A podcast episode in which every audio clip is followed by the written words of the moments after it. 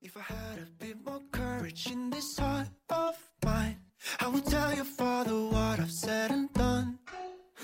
And ooh, ah, can you tell that I get angry when you flirt with other guys? 嗨，各位小伙伴，大家早上好，我是瑶瑶老师，欢迎来到今天这一期的英语口语每日养成。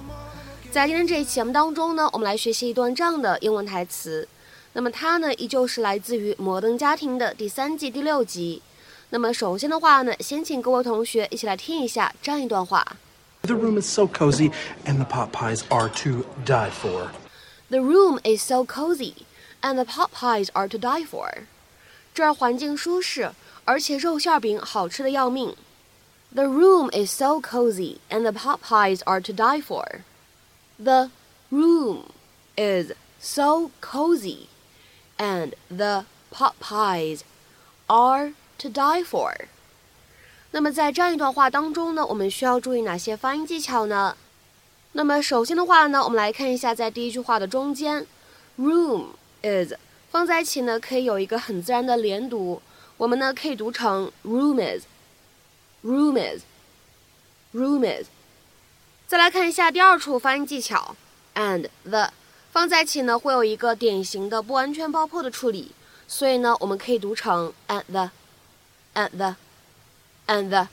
然后呢，我们来看一下肉馅饼这个单词 pot pies，它的话呢，内部就存在一个典型的失去爆破的处理，所以呢，你会发现字母 t 啊，它发的这样一个清辅音，它的这个发音呢只做了动作，声音呢并没有完全出来，所以这个单词呢，我们可以读成 pot pies，pot pies。然后呢，它后面又加上了一个 r，所以此时呢又可以有一个连读，所以连起来的话呢，我们就可以读成 pop pies are，pop pies are，pop pies are。Bye bye. Love you. Hey, Claire, listen. Uh, if you want, some of the moms are going to stay and watch Gone with the Wind in my new screening room. I got Pinot. I would love to, but I'm not feeling that great, so probably just going to go home and rest. Plus, I've seen that movie no, I never saw Gone with the Wind. But I have two kids at sleepovers, and Haley is out of town with Phil. That means I have one night to myself, which happens once every never. I am not spending it with some gossipy mom who was mean to me in high school. I need a fun night out. But what the hell is this? No, I asked you guys for a fun night out, not this. I, I, I need music and dancing and secondhand smoke. Oh, please give this place a chance. It's a great value. The room is so cozy, and the pot pies are to die for. Are you really comfortable with what you just said? Come on, what happened to the party people who took me to a rave and I got to wear a tube top and I stuffed cash in the caged go-go boys speedo? We're still party people. Oh, Joanne, before I forget, can I get a punch? One away from a free pot pie. If that was your gay card, it would be revoked. Okay, you know what, Claire?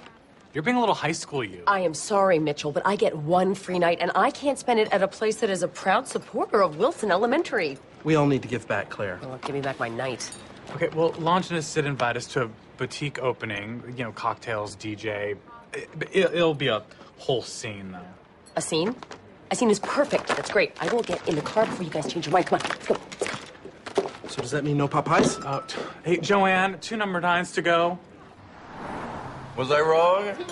那么在今天节目当中呢，我们来学习一个非常日常、非常常见的一个短语，叫做 to die for。to die for，一起来看一下它所对应的英文解释：extremely attractive, enjoyable or desirable，极度迷人的、极有吸引力的、 让人非常愉快的，或者说让人非常满意的这样的意思。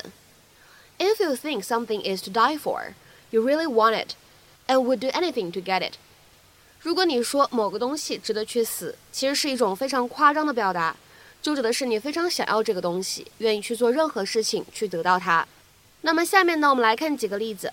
第一个，She was wearing a dress to die for。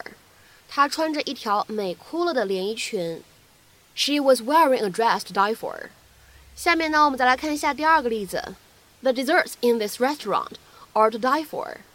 这家餐厅的甜点真是太好吃了。The desserts in this restaurant are to die for。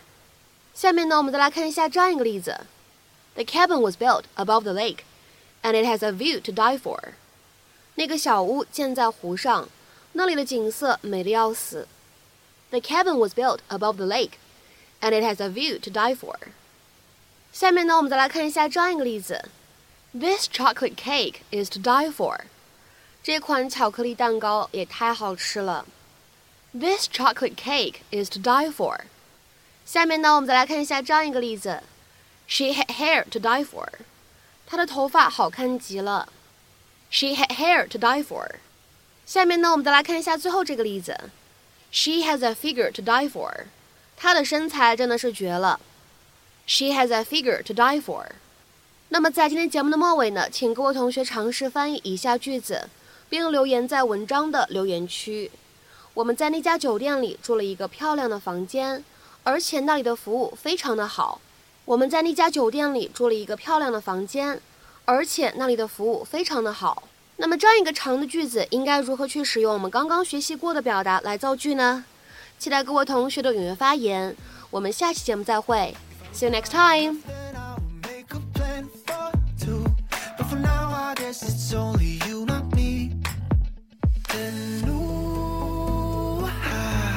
Can you tell that I get angry when you flirt with other guys? And ooh, ah, cause you're the girl